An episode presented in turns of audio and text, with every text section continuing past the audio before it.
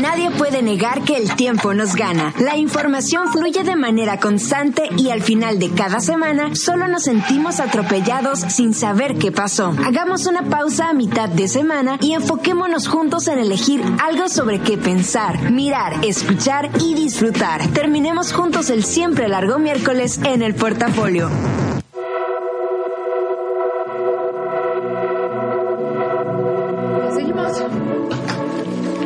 No me he conectado.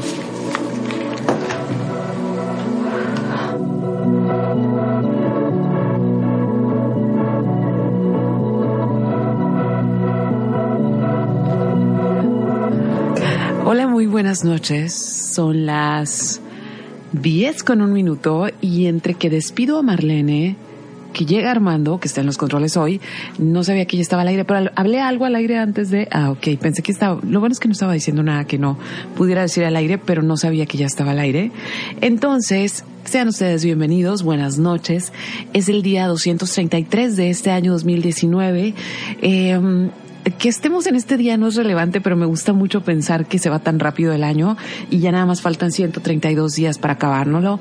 O sea, sí estamos a eh, tres minutos de que empiecen a aparecer todos los regalos de Navidad en todas partes, pero yo les tengo una buena noticia que tampoco es tan buena, pero al menos a mí me da mucha alegría saber que estamos ya de salida de la canícula y que este viernes se acaba. Hoy fue el día más caliente, se supone. Yo la verdad no salí hasta ahorita. Salí así muy, muy temprano, fui al estudio de yoga y a las nueve de la mañana yo estaba otra vez adentro y ya no volví a salir. Este, hoy sé que la temperatura llegó a los 47 grados, pero es el día de temperatura más alta antes de que salga la canícula que termine este viernes. Y eso quiere decir que nos empezamos a alejar un poquito del sol y que van a empezar a bajar las temperaturas. Ha sido una semana complicada, por no decir poco. Este, estoy conectada por si quieren mandarme un mensaje. Es Karina Villalobos, mi fanpage en Facebook es arroba 9 en Twitter y arroba 9 en Instagram.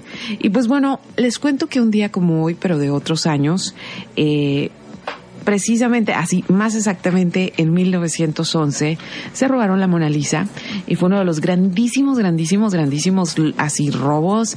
Y de hecho, estaba leyendo, porque siempre como este tipo de cosas no las, no las imaginamos en película y demás, ¿no? Y estaba leyendo que cuando se roba la Mona Lisa, bueno, fue todo, bueno, Voy a explicarlo para no atropellarme. Uno de los ex empleados del museo, que sabía muy bien cómo todo el teje y maneje de cómo trabajaba el museo, pues se vistió con uno de estos eh, como patas blancas que usan las personas que limpian. Entró a la hora por una de las puertas, entró a la hora que llegaban los de limpieza por la mañanita para cuando cuando se va a preparar el museo para recibir. Obviamente estamos hablando de 1911, o sea, no había cámaras y se agarró la agarró la Mona Lisa, la sacó de su cuadro eh, obviamente la Mona Lisa no estaba como está hoy en día, que está completamente acrilicada y demás, este, en un nicho especial. No, pues la sacó del cuadro, volvió a colgar el cuadro y se la llevó entre la ropa. Entonces, eh, pues se armó la buena porque la gente llegó y la Mona Lisa, si ahorita es popular, siempre ha sido popular, nada más que ahorita su escala es enorme. Eh, la gente empezó a llegar al museo y, el cuadro estaba ahí, pero no estaba la Mona Lisa. Y dicen que durante dos años no estuvo la Mona Lisa en su lugar porque se recuperó, se recuperó dos años y once días después.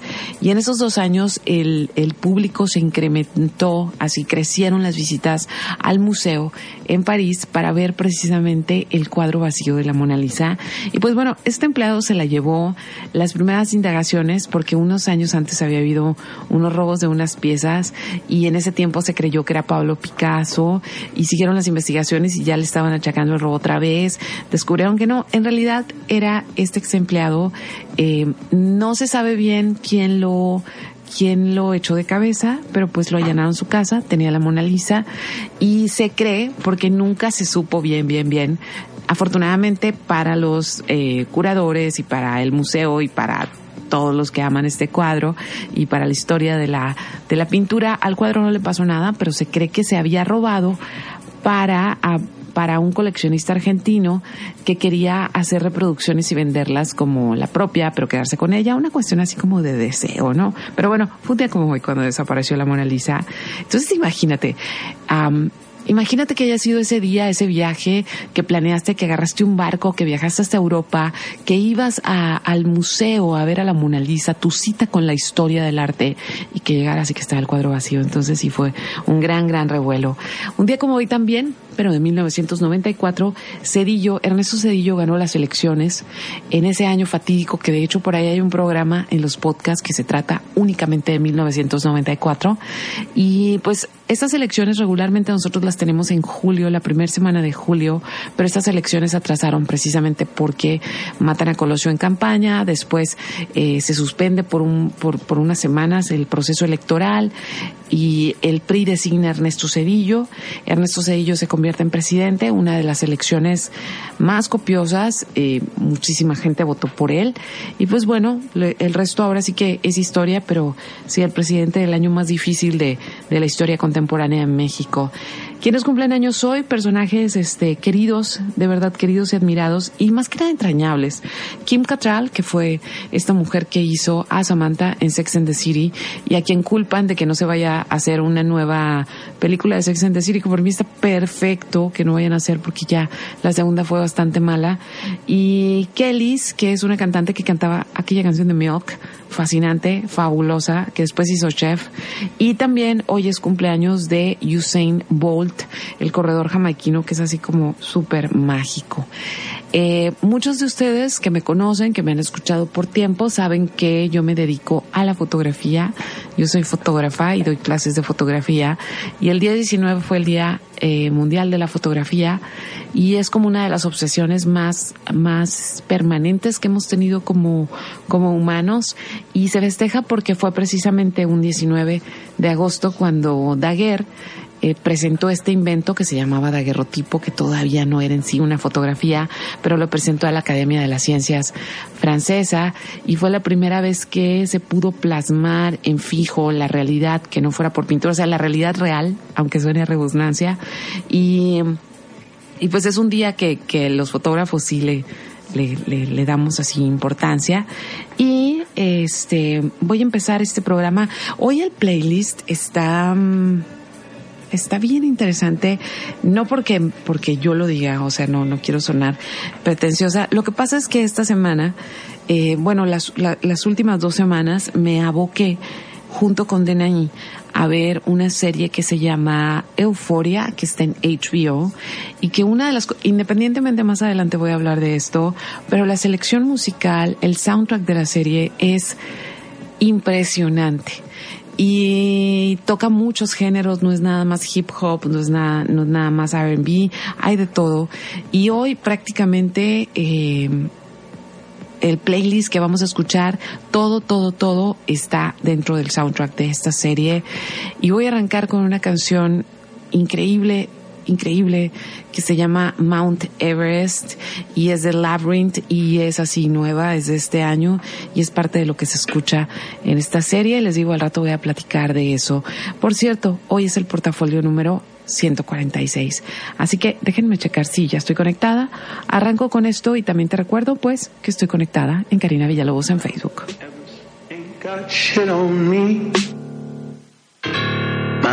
Everest ain't got shit on me. Cause I'm on top of the world. I'm on top of the world.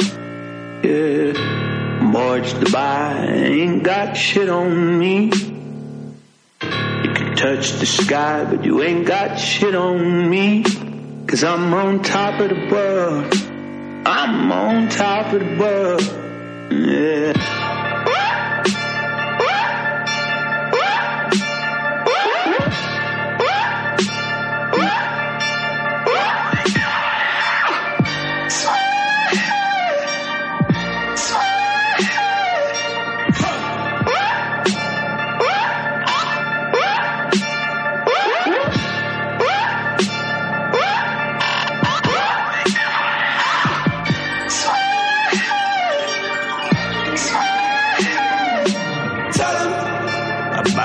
House and build it up again. Tell them. I burn it down twice just for the fun of it. Tell them. So much money I don't know what to do with it. Tell them. They don't pick up my phone, ain't knowing what the time. I got me one gun and an alibi. So much love that the whole thing felt like a lie. Nobody. I don't need nobody. I don't need nobody. I don't need nobody. I don't need nobody. I don't need nobody.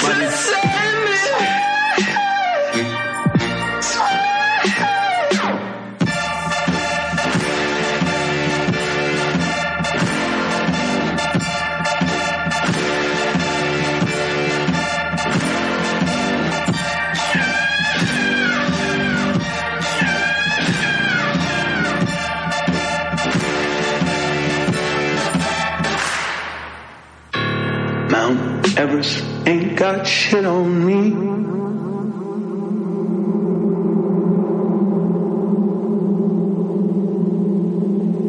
Karina Villalobos con portafolio. Y ahí tuvieron a Mount Everest. Bueno, la canción se llama Mount Everest, el proyecto o la persona que está cantando se hace llamar Labyrinth. Y como les decía, toda la música que está hoy en el programa es, pues es parte del soundtrack de la serie Euphoria de la que más adelante me voy a la tarea de darles la talla. Ya saben que cuando algo me gusta, lo platico aquí, lo platico con el Niebla, se los pongo en todas partes. Y, y no es como una cuestión de que yo crea que es lo máximo y ustedes deban verla, es que lo disfruté tanto que quisiera que más gente lo disfrutara como yo lo hice. Pero bueno, no sé si checaron que hace rato en siempre les pongo un tuitazo y hoy les puse algo sobre una palabra que a mí me gusta muchísimo, que es inalienable. Y es una palabra con la que yo vengo trabajando desde hace tiempo porque precisamente eh, quiero abordarla desde el plano, el plano visual, desde donde yo trabajo fotografía. Y es una palabra que cuando la descubrí, porque la escuchamos muchísimo, ¿no? Siempre que escuchamos como todo esto de los derechos humanos y bla, bla, bla, la palabra inalienable está ahí. Y es una palabra que suena fuerte y es una palabra que es pesada, pero a final de cuentas no tenemos como una una idea certera de lo que es inalienable. Me gusta mucho la palabra. Entonces, em, justamente justamente y precisamente porque es una palabra que me gusta mucho, he reflexionado mucho acerca del tema y hoy creo que va a ser una de las pocas veces que no voy a editar, edit, edit, como editorializar mucho mis contenidos, sino que quisiera, eh, quisiera como dar información que está en otras partes, pasárselas a ustedes. Y, y ya saben que siempre he tenido como una, mm, como una tendencia a tratar de explicar palabras, ¿no? Palabras que usamos todo el tiempo. No hace, hace dos semanas eh, el programa se trató de cuál es la diferencia de libertad de expresión y, discurso de odio, o cuál es la línea que las, la fina línea que las divide, porque a veces las estamos escuchando tanto en medios e incluso opinamos de ellas. Y está bien opinar, eso no es el problema. El problema es cuando estamos opinando y no sabemos como mucho de lo que opinamos, pero nos queremos meter a la conversación y, parece muy importante estar en todas las conversaciones antes de como hablar, ¿no? Hablar de razonadamente sobre algo. Entonces, eh, la palabra inalienable, que es con la que hoy quiero empezar el programa, eh, significa que no se puede enajenar. Y ahí ya viene otra palabra, enajenar, ¿no? O sea, ¿qué es enajenar? ¿Qué es estar enajenado? Este, es algo que no se puede renunciar, ¿sí? Tenemos cosas que son inalienables, que son de nosotros y que nadie nos las puede quitar y que no las podemos ceder tampoco, ¿sí? O sea, no las podemos ceder. No podemos decir, ¿saben qué? Yo esto no lo tengo como ser humano o esto que tengo como ser humano, esto que me caracteriza como ser humano, me lo quito en este momento y se lo cedo a otra persona o no quiero hacer uso de eso. Entonces, para que no suene tan abstracto, eh, los derechos humanos fundamentales de los seres humanos son inalienables, son intransferibles este, y son irrenunciables. Nadie, nadie, nadie puede... Eh, nadie puede tener nadie puede renunciar a sus derechos humanos. Eso me parece así como muy fascinante, ¿no?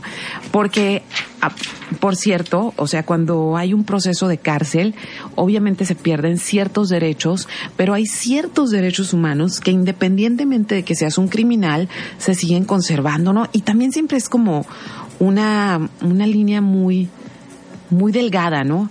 Entonces, eh, digo, no quiero que esto sea como una clase de derechos humanos, este, pero ¿cuáles son, no? ¿Cuáles son, cuáles son esas cosas que son inalienables, intransferibles, este, irrenunciables, ¿no? Aunque uno quisiera, este, renunciar a ellas, pero los derechos humanos parten de que todas las vidas humanas, absolutamente todas las vidas humanas, son importantes y cuentan. Ese es como el principio del, del derecho humano y por desgracia, sí vivimos en sociedades donde eh, por diferentes cosas hay ciudadanos de primera, hay ciudadanos de segunda, hay ciudadanos, hace una semana estuvo así como eh, en discusión de todo mundo eh, la pigmentocracia, ¿no? O sea, que en México deberíamos estar más este, conscientes de ella o deberíamos como ofendernos mucho menos cuando escuchamos eso, cuando en realidad eh, escuchamos frases a veces como tan tan sin sentido como es que está bien bonito porque está güerito, ¿no? O y qué lástima que es bonita. Entonces, o sea, pues, o sea, ahí está, ¿no? Entonces, ¿cuáles son los derechos así, los derechos básicos, los derechos humanos, los derechos a los que no podemos renunciar? Este, pues son número uno, la declaración, los derechos humanos dicen que todos, todos los seres humanos nacemos en igualdad de condiciones y debemos tener los mismos derechos y debemos tener las mismas oportunidades, seas hombre, seas mujer, seas blanco, seas moreno, ¿sí? Esos derechos no se pueden renunciar. Sí, ahora, que se ejerzan es distinto, pero ese es un derecho. Eh, hay un derecho a la vida también, ¿sí? Desde el momento en que naces tienes un derecho a la vida al que no puedes renunciar. De hecho, eh, no me voy a meter en ese rollo, pero la muerte asistida es una cosa, el suicidio es otra cosa.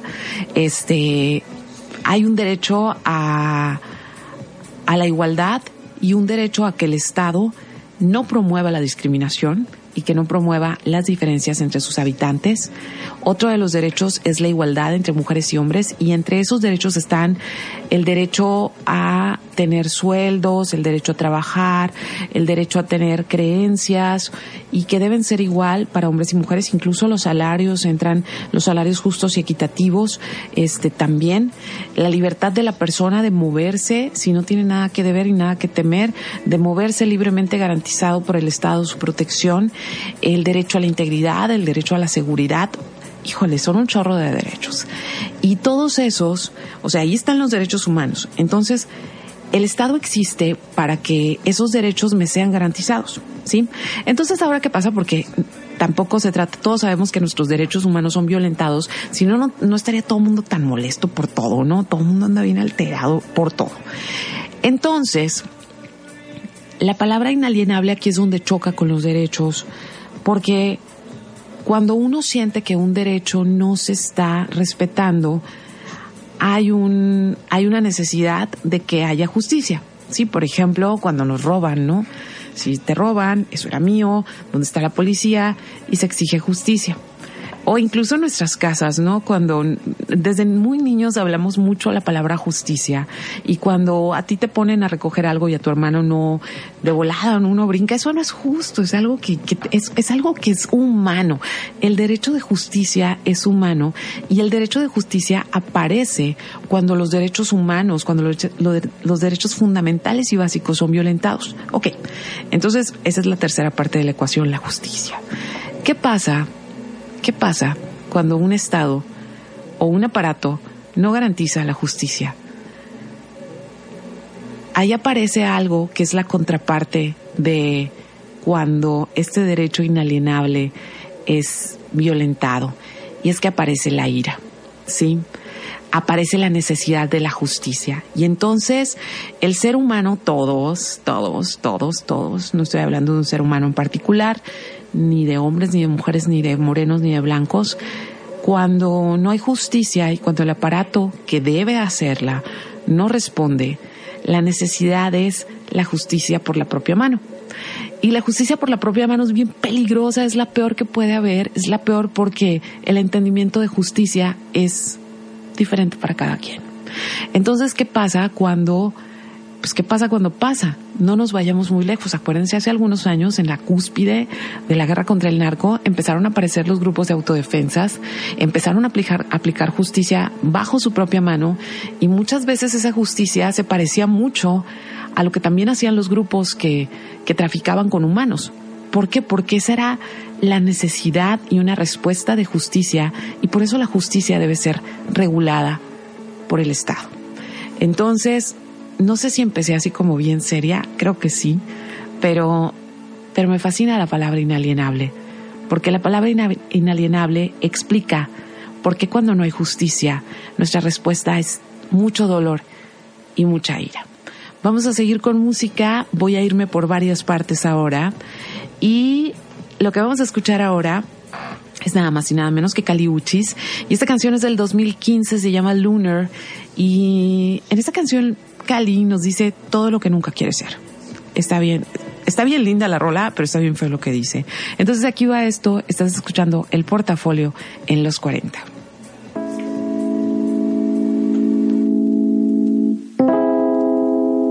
Villalobos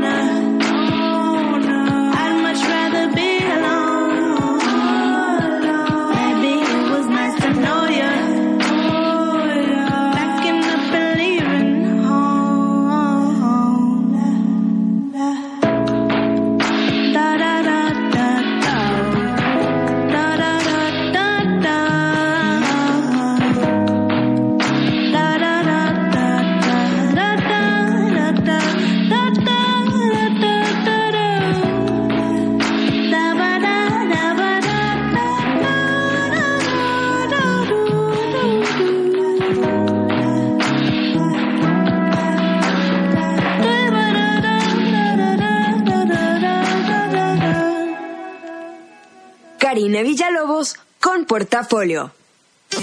Verano 2019. En los 40.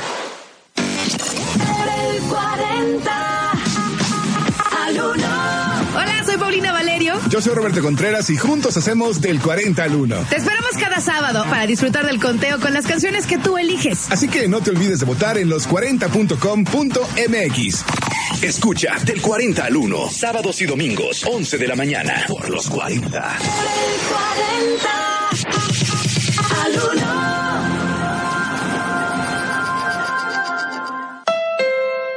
En el verano de ofertas Honda, la gente expresa su alegría de muchas maneras. Algunos al ver las ofertas en la versátil HRV bailan. Y otros celebran cuando ven las ofertas en la deportiva CRV y espaciosa Pilot. Ven ya al verano de ofertas Honda y siente la emoción de llevarte una gran oferta en una Honda Pilot, CRV o una HRV. Ven a tu concesionario Southwest Desert Honda hoy. La responsabilidad al volante es un seguro que nos protege a todos. Por eso, revisa tu vehículo. Mantente alerta. Evita el alcohol y las drogas. Aléjate del celular. Respeta los señalamientos. Ponte el cinturón. Utiliza el asiento especial si vas con menores. Con seguridad llegarás a tu destino. Cuídate, cuídame, cuidémonos todos. Secretaría de Comunicaciones y Transportes. Gobierno de México. Síguenos en Facebook, Los 40 Mexicali. El desarrollo de un país es resultado del esfuerzo de sus trabajadores y de un buen ambiente generado por leyes justas y actualizadas. Por eso, el Senado aprobó por unanimidad la reforma laboral, modernizando las relaciones entre trabajadores y patrones. México cuenta ahora con una legislación de vanguardia, acorde con los convenios y tratados internacionales. Así, refrendamos nuestro compromiso de servir. Sexagésima cuarta legislatura. Senado de la República. Cercanía y resultados. Si los dramas son lo tuyo, esta es la opción perfecta para ti. El Centro Cultural Helénico te invita a vivir lo mejor del teatro para chicos y grandes. Aprovecha las vacaciones con un 30% de descuento para maestros, estudiantes y beneficiarios INAPAM. Adquiere tus entradas vía internet. Consulta la cartelera en www.helenico.gov.mx y en nuestras redes sociales. Porque estas vacaciones, el verano es cultura. Secretaría de Cultura. Gobierno de México. Verano 2019 en los 40. Karina Villalobos en portafolio. Bueno, y estamos de regreso. Y se fijan ni cortinillas ni nada, así como todo serio, ¿no? Pero no, no es tan serio, es nada más como ha sido una semana complicada, todos sabemos por qué. Y, y estuve meditando muchísimo sobre el programa de hoy porque si ustedes saben y, y, han seguido el programa, siempre estoy tocando los temas que tienen que ver, por ejemplo, ha habido muchos programas que tienen que ver con la discriminación a la comunidad LG, LGBTI, ha habido programas también cuando hace dos años eh, Lesbi desapareció a bordo de un Cabify, eh, ha habido programas donde he hablado de la trata, ha habido programas de muchas, de muchos temas y claro, he recibido eh, he recibido muchos comentarios negativos, muchos positivos, muchos negativos también, mm, amenazas también, amenazas sencillas que la gente hace por redes sociales. Entonces, después de que pasa todo esto de, la marcha, sí, de la marcha, eh, dije, qué raro va a ser si yo no hablo de algo relacionado con el tema, si es uno de los temas que regularmente toco, por no meterme en problemas, ¿no? Por no ocasionar como molestias a alguien o molestes a alguien sobre todo. Este, y qué raro va a ser hablar de esto cuando durante la semana estuve compartiendo como varios artículos, varios artículos que me parecieron muy relevantes porque tenían argumentos muy sólidos de lo que había pasado y ojo, aquí nadie dijo, yo no dije, ni nadie en este micrófono, ni, ni yo en mis redes dije que yo apoyaba la violencia, jamás de los jamases, porque en un mundo ideal, todas las cosas deberían resolverse por las buenas, ¿no? Todos estamos de acuerdo en eso, pero en el mundo real en el que vivimos, pues no pasa como queremos las cosas. Y, y recibí muchos comentarios en estos posteos de, de todo tipo, de todo tipo, de todo tipo. Este, y, y se sienten raros y se sienten como, como que pareciera que no hay un punto de escuchar, sino nada más de, de gritar y de gritar y es que la, la, violencia no se justifica, es cierto, eso no se justifica en ningún lado, este, en ningún lado lo ideal. Y los que me conocen, y más aparte, me llamaba la atención que me achacaban como estás promoviendo la violencia, cuando creo que quien conoce mi trabajo es lo último que promuevo, ¿no? Siempre está como este rollo de entendernos, de vamos a ver por qué las cosas son así, vamos a ver cómo podemos arreglarlas. Entonces, este, muchos de los comentarios que recibía en estos posteos, que obviamente los, los, las lecturas que yo ponía, obviamente, pues no las leían, los que comentaban no las leían porque, porque asumían que yo estaba diciendo eso y cosas así, ¿no? Este, y ahí sí quiero aclarar que cuando ustedes vean dos comillas, cuando se, cuando hay como algo entre comillado es porque es un quote de la lectura que está ahí y eso fue lo que hice. Entonces, lo que les quiero leer ahorita es algo que escribió un hombre no lo escribió una mujer, es, es alguien, alguien muy, muy reconocido, que se llama, de familia reconocida, de políticos reconocidos, que es Jesús Silva Herzog, y escribió algo, algo muy sentido que a mí me, me, me tocó muchísimo. No lo voy a leer completo, pero voy a leer una parte y es sobre todo esta cuestión de no perder el foco de lo, de lo realmente importante.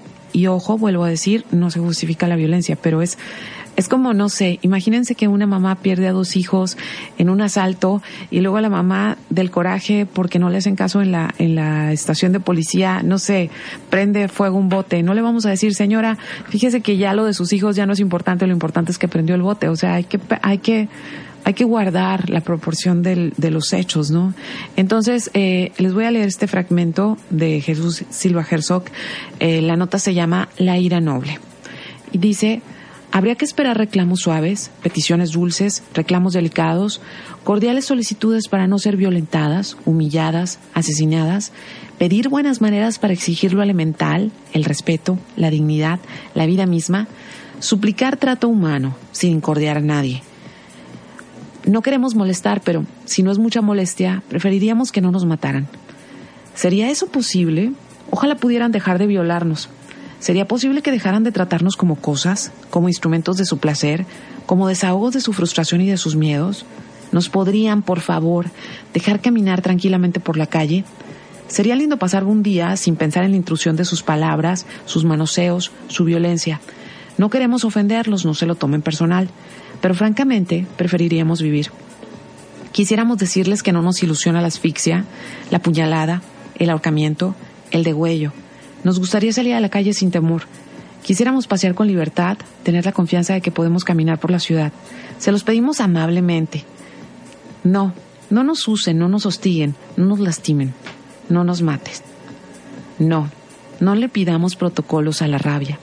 Reconozcamos la fuente de ira. Esa ira es el principio que clama por justicia. Hasta aquí voy a dejar porque es un texto muy, es un texto muy hermoso y es un texto que habla de la historia. Y es un texto que habla de cómo la ira de otros en algún momento nos ha dado derechos ahora.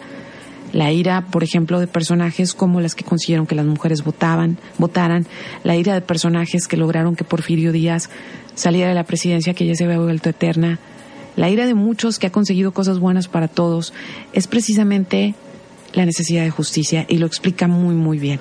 Entonces les voy a postear esto mañana en la página para que lo lean completo, pero ahora voy a poner música y, y no crean que está muy lejano la serie de también de las cosas que estoy hablando.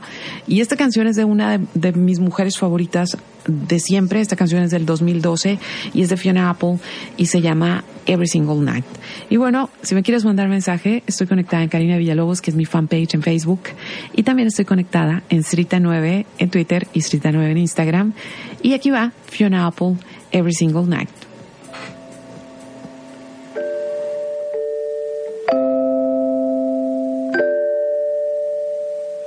Every single night I endure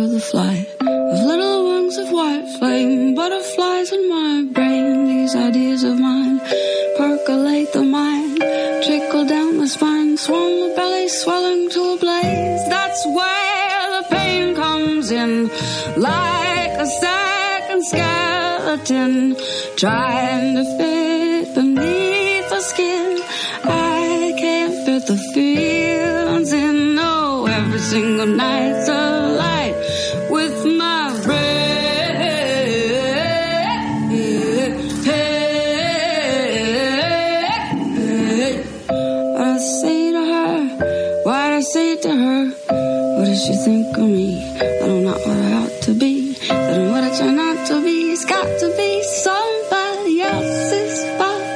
can't get caught.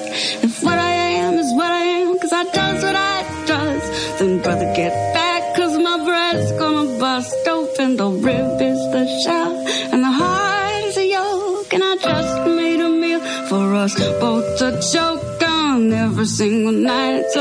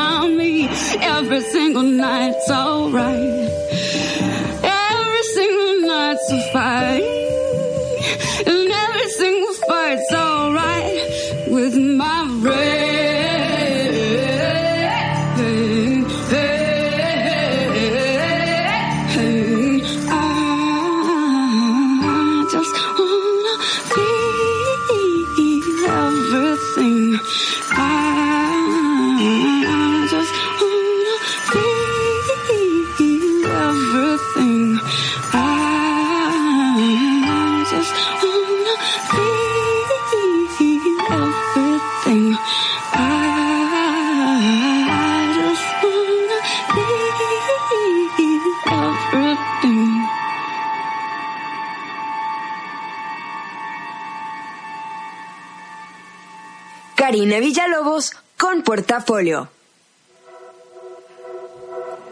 Y pues bueno, volviendo al inicio de este programa, la palabra inalienable y luego el triángulo ahí con los derechos humanos y luego que los derechos humanos existen porque todas las vidas, todas, todas, todas son importantes. Hay, ha estado pasando algo, no algo, ha estado pasando demasiado en los últimos años en este país. Y es cierto, por ahí también hace, creo que hace dos años le dediqué un programa a los desaparecidos, ¿no? Que esa es otra cosa. Y hay un chorro de problemas y luego hoy nos enteramos que el Amazonas está quemando. O sea, en realidad es como problema tras problema tras problema. Y, y lo chistoso y lo extraño de nosotros los seres humanos es que en lugar de ponernos a resolver los dos problemas, unos sí lo hacen, pero muchos otros se ponen como a gritar de desesperación, puede ser estrés, posiblemente. Y uno, después de todo este relajo que pasó aquí en este país esta semana y toda esta gran discusión que ha habido, eh, muchos de los argumentos que escucho es también los hombres, a también los hombres los matan. Y sí es cierto, y no queremos que los maten, ¿no? No queremos que maten a nadie, honestamente, ¿no? Creo que cada quien debe vivir su vida y morir de viejo, tranquilamente. Ojalá así fuera. Eh, entonces, hay una parte, por ejemplo, yo tengo amigos que, que, que, entienden perfectamente y tienen mucha empatía sobre esto, que es el feminicidio y la diferencia que tiene que ver con el homicidio, porque sí son dos cosas distintas. Entonces, el homicidio es cuando alguien le quita la vida a otra persona y hay una catalogación diferente, ¿no? Hay desde el homicidio simple, ¿sí? Pasó algo, mataste a alguien, ¿no? Que a todos nos puede pasar, toco madera que nunca pase eso. Este, el homicidio calificado, y luego está el homicidio imprudencial, el homicidio doloso, y hay una serie de catalogaciones, pero pues siempre implica que le quitaste la vida a alguien, queriendo o no queriendo, andabas borracho, lo planeaste, o sea, hay muchas catalogaciones y, eh, y tienen diferentes tipos de castigos. El feminicidio es una eh, secuencia aparte y es algo que ha aparecido en las leyes de manera más reciente, porque es cuando a una mujer la matan, a muchas mujeres que las matan no las matan, o sea, no cataloga como feminicidio, es un asesinato, es un homicidio simple, pero muchas otras sí entran dentro del rango del feminicidio, y el feminicidio es cuando a una mujer se le mata por ser mujer, y este, este, este asesinato se comete por cierto odio, por cierta intolerancia o por creer que la mujer estaba haciendo algo que no le correspondía. Por ejemplo, a unas mujeres las matan porque terminan con el novio, ¿no? Ah, me terminó, pues no va a andar con otro, la mato. A, otras a otras las matan porque se ponen faldas cortitas, a otras las matan porque estaban donde no debían, eh, pero por ser viejas, por viejas argüenderas y esas cosas, sí, sí, es, eh, va por ahí. Y casualmente a todas estas mujeres, eh, antes de matarlas, o sea, el feminicidio también lo contempla, antes de matarlas, eh, son violentadas son degradadas y violentadas van desde eh, mutiladas, eh, torturadas, sobre todo en sus partes que, que las hacen mujeres, o sea, sus senos, su vulva, su cabello, su cara, o sea, estas cosas que las caracterizan como mujeres son violentadas, degradadas, a veces son mutiladas, a veces son violadas, en la mayoría de los casos son violadas y luego asesinadas. Todo esto es un feminicidio y por desgracia, eh, por desgracia tiene que ver con la cultura machista.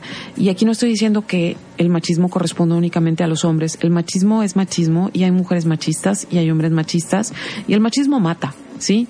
El machismo mata, por ejemplo, hay hombres tengo amigos doctores que me dicen, es que el machismo mata porque los hombres vienen aquí hasta que se están muriendo, porque desde niños les enseñaron que no se valía llorar y que no se valía quejarse si eran hombres. Esa es una demostración rápida que el machismo mata.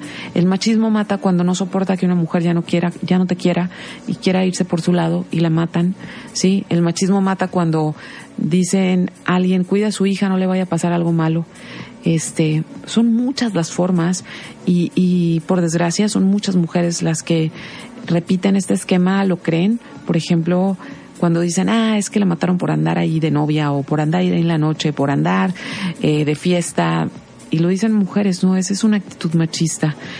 Y nada más para que, para poder entender el contexto de este enojo, porque muchos dicen, ah, es que se están protestando las muchachas porque esta niña dijo que la violaron y que probablemente no la violaron y que nomás dijo esto de pretexto. A lo mejor, nadie dice que no, sí, pero también es cierto que muchas otras sí han sido violentadas por la misma policía, por los mismos militares. Y fíjense que acaba hace una semana el US News and World Report, que mide eh, cuál es la calidad de vida de las mujeres en el mundo. Eh, pues sacó sus datos y resulta que en este país, en este país, ¿qué es lo que se mide para saber cómo viven las mujeres en el mundo? Pues se miden sus derechos humanos, la igualdad de género, la igualdad de ingreso, el progreso y la seguridad tanto en privado como en los espacios públicos.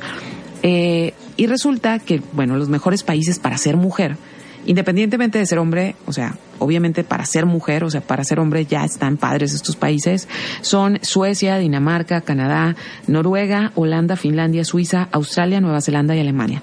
En esos países es donde la brecha, la diferencia entre hombres y mujeres es más corta. Y luego, por allá, por allá, por allá en los últimos lugares, este, pues, ¿qué creen? México apareció en las últimas 20 posiciones como uno de los peores lugares para ser mujer.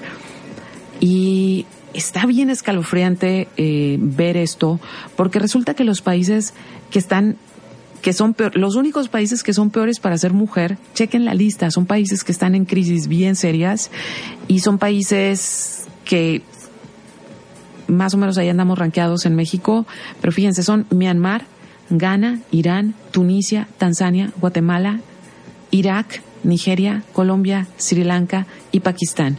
Es increíble que incluso en Arabia Saudita es más seguro ser mujer. En Arabia Saudita que traen burka y que no tienen derecho a muchas cosas, es más seguro ser mujer que en México. En México, el problema de estas mujeres que empezaron a aparecer tiradas, violentadas, muertas por ser mujeres, eh, tuvo su punto como de inicio reconocible en la historia en 1993 con las muertas de Juárez y fue un gran escándalo, fue un gran, gran escándalo. Y la razón por la que en México se matan más mujeres que en otras partes es porque hay una cultura de impunidad. Sí, es por, no nada más por el machismo, es porque hay una cultura de impunidad y porque muchas veces la gente no mata a otra porque tiene miedo a la justicia.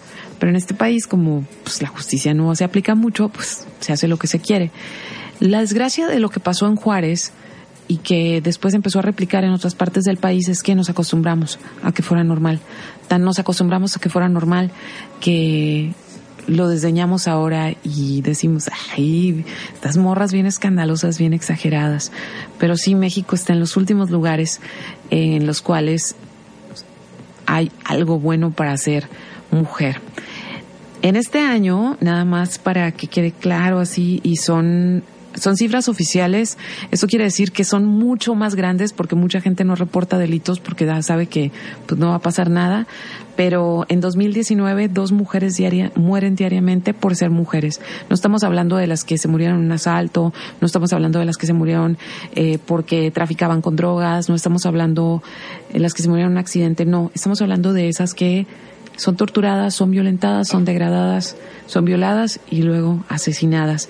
Sí es bien grave, pero creo que es más grave que, que como sociedad no lo aceptemos, que no nos demos cuenta que sí está pasando y que puede ser cualquiera cualquiera, cualquiera, de cualquier edad, de cualquier condición social, de cualquier peso, de cualquier medida a la que le pase algo de esto. Voy a seguir con música. Si me quieres escribir algo, estoy conectada en Karina Villalobos en Facebook. Y esto eh, se llama Dangerous. Fijan, va, va con el tema. Es Big Data y también es parte del el soundtrack de Euphoria.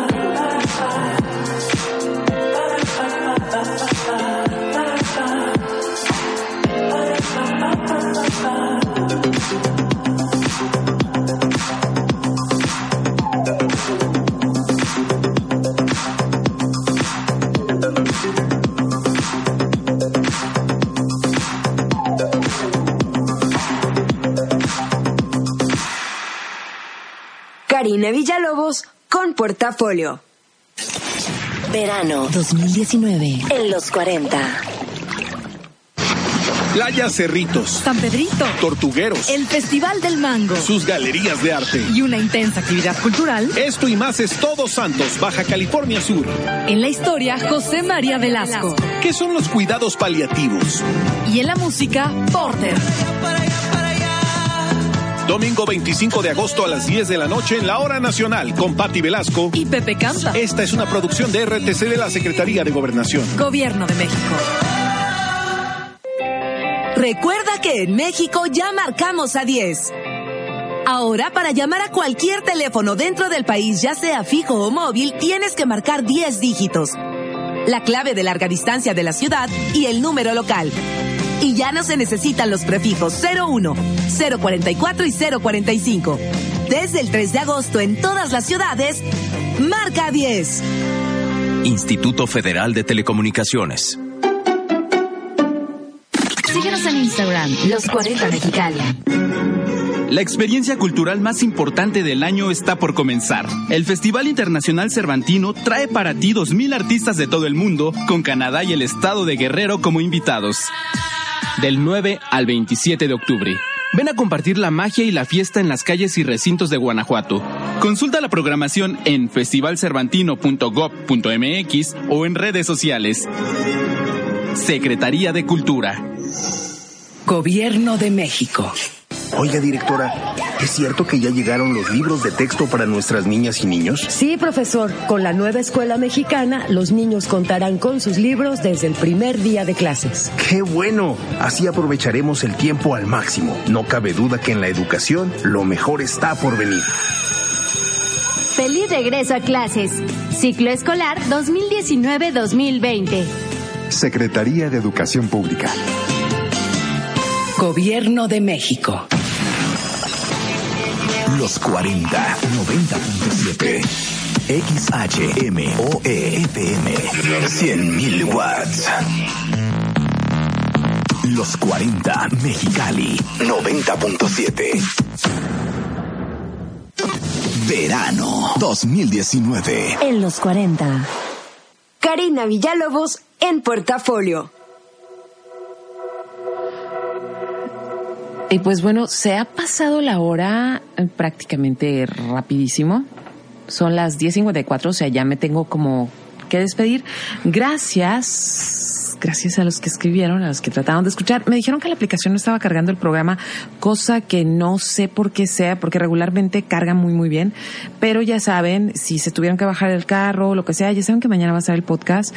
Y mm, estoy sorprendida que nadie me ha mandado un mensaje de, de feminazi, que es algo que suelo recibir, pero, pero la intención, la intención no es, la intención no es mala, la intención es de que, la intención de este programa en realidad es como que antes de que empecemos a ejercer juicios, antes de ponernos a gritar y a pelear, primero tenemos que reconocer que sí hay un problema, eh, hay un problema general que es la violencia, hay un problema específico que es la violencia contra las mujeres y todos tenemos mujeres que amamos, todos tenemos mujeres que queremos que sigan vivas, que no les pase nada porque algunas siguen vivas pero las rompieron, les hicieron muchos daños, las violentaron.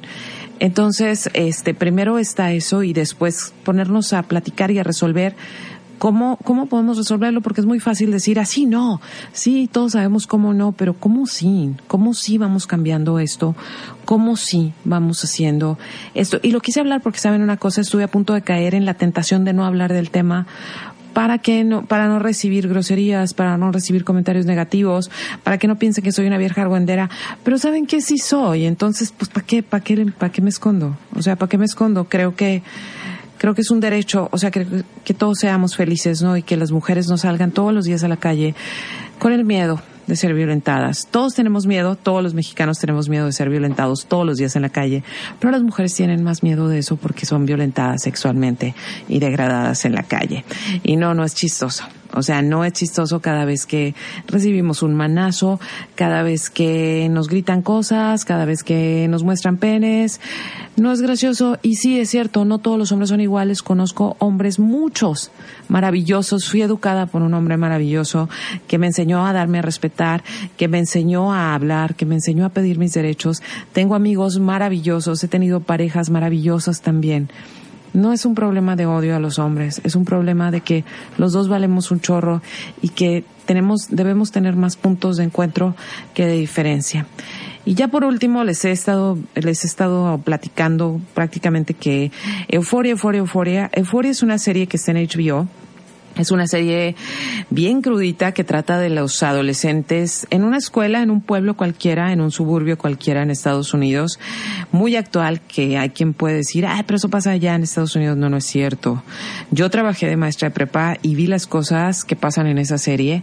Y pues crecer es bien difícil y tenemos estos, a esta gente muy, muy joven que ahora tiene acceso a muchísimas cosas, drogas, sexo, eh, pornografía, a más no poder, pero que todavía no tienen la madurez necesaria para manejarla.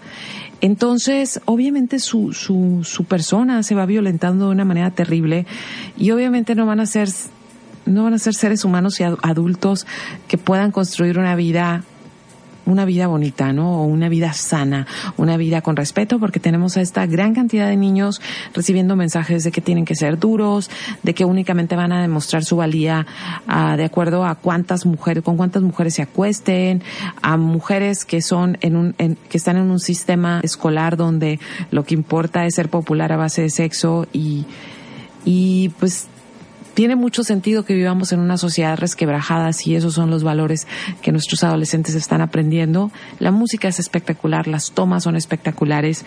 Y si ustedes están como yo estaba, de que pero no voy a pagar una membresía más y es bien complicado conseguir las series de, HBO, pues para todos aquellos que van al cine y tienen su tarjetita del cine, resulta que ahora puedes pagar el, la, o sea, la membresía o la mensualidad con puntos del cine, entonces, asunto arreglado asunto así de arreglado. Entonces yo ya me tengo que despedir. Muchas gracias por todos sus mensajes. Ya saben que mañana, carinavillalobos.com, ahí van a estar todas las, las, notificaciones, ahí van a estar, va a estar el podcast, eh, las recomendaciones y algunas cositas de lo que hablé hoy. Y eh, si me siguen en Karina Villalobos, mi fanpage, pues ahí salen las notificaciones de publicaciones. Y también, pues me pueden seguir en mis otras redes sociales, que es en Twitter, Cirita9, y también en Instagram, Cirita9. Y me voy a despedir ahora con algo que es, es que tengo dos rolas todavía del soundtrack que me gustan para, pero saben que voy a terminar con Billie Eilish, este, y esta canción que se llama You Should, you should See Me in a Crown, y también es parte de Euforia. En los controles estuvo Armando, yo soy Karina Villalobos, que tengan muy, muy bonita noche.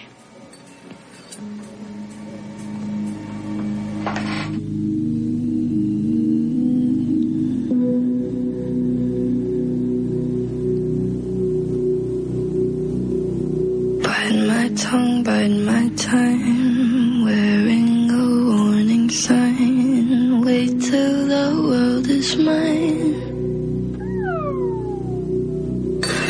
Visions I vandalize, cold in my kingdom size.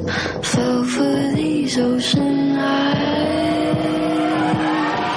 You should see me in a crowd.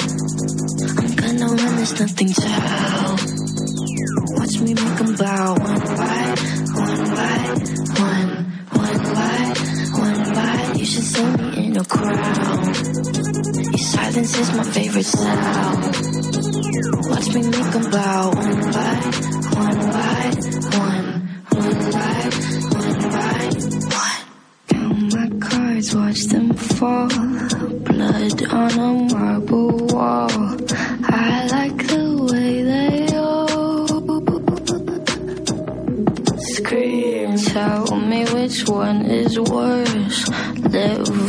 dying first, sleeping inside a hearse. I don't dream. You say, Come over, baby. I think you're pretty.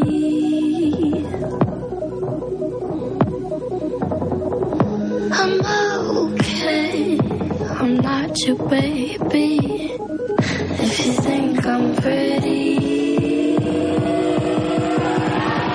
You should see me in the crowd. I'm gonna run this nothing.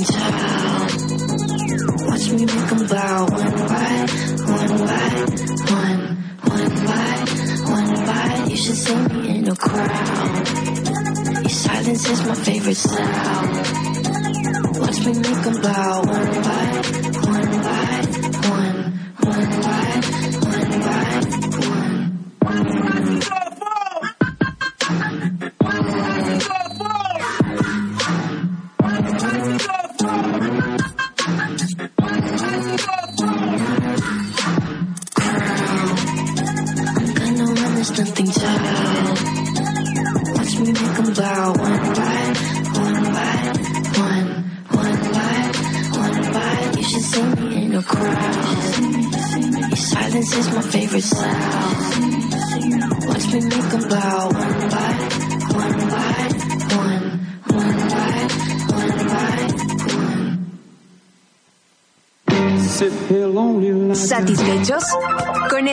por terminado el bonche de opciones que esta semana el portafolio tuvo para ti. Te esperamos el próximo miércoles en punto de las 10 de la noche. Y ahora sí, que duermas sabroso.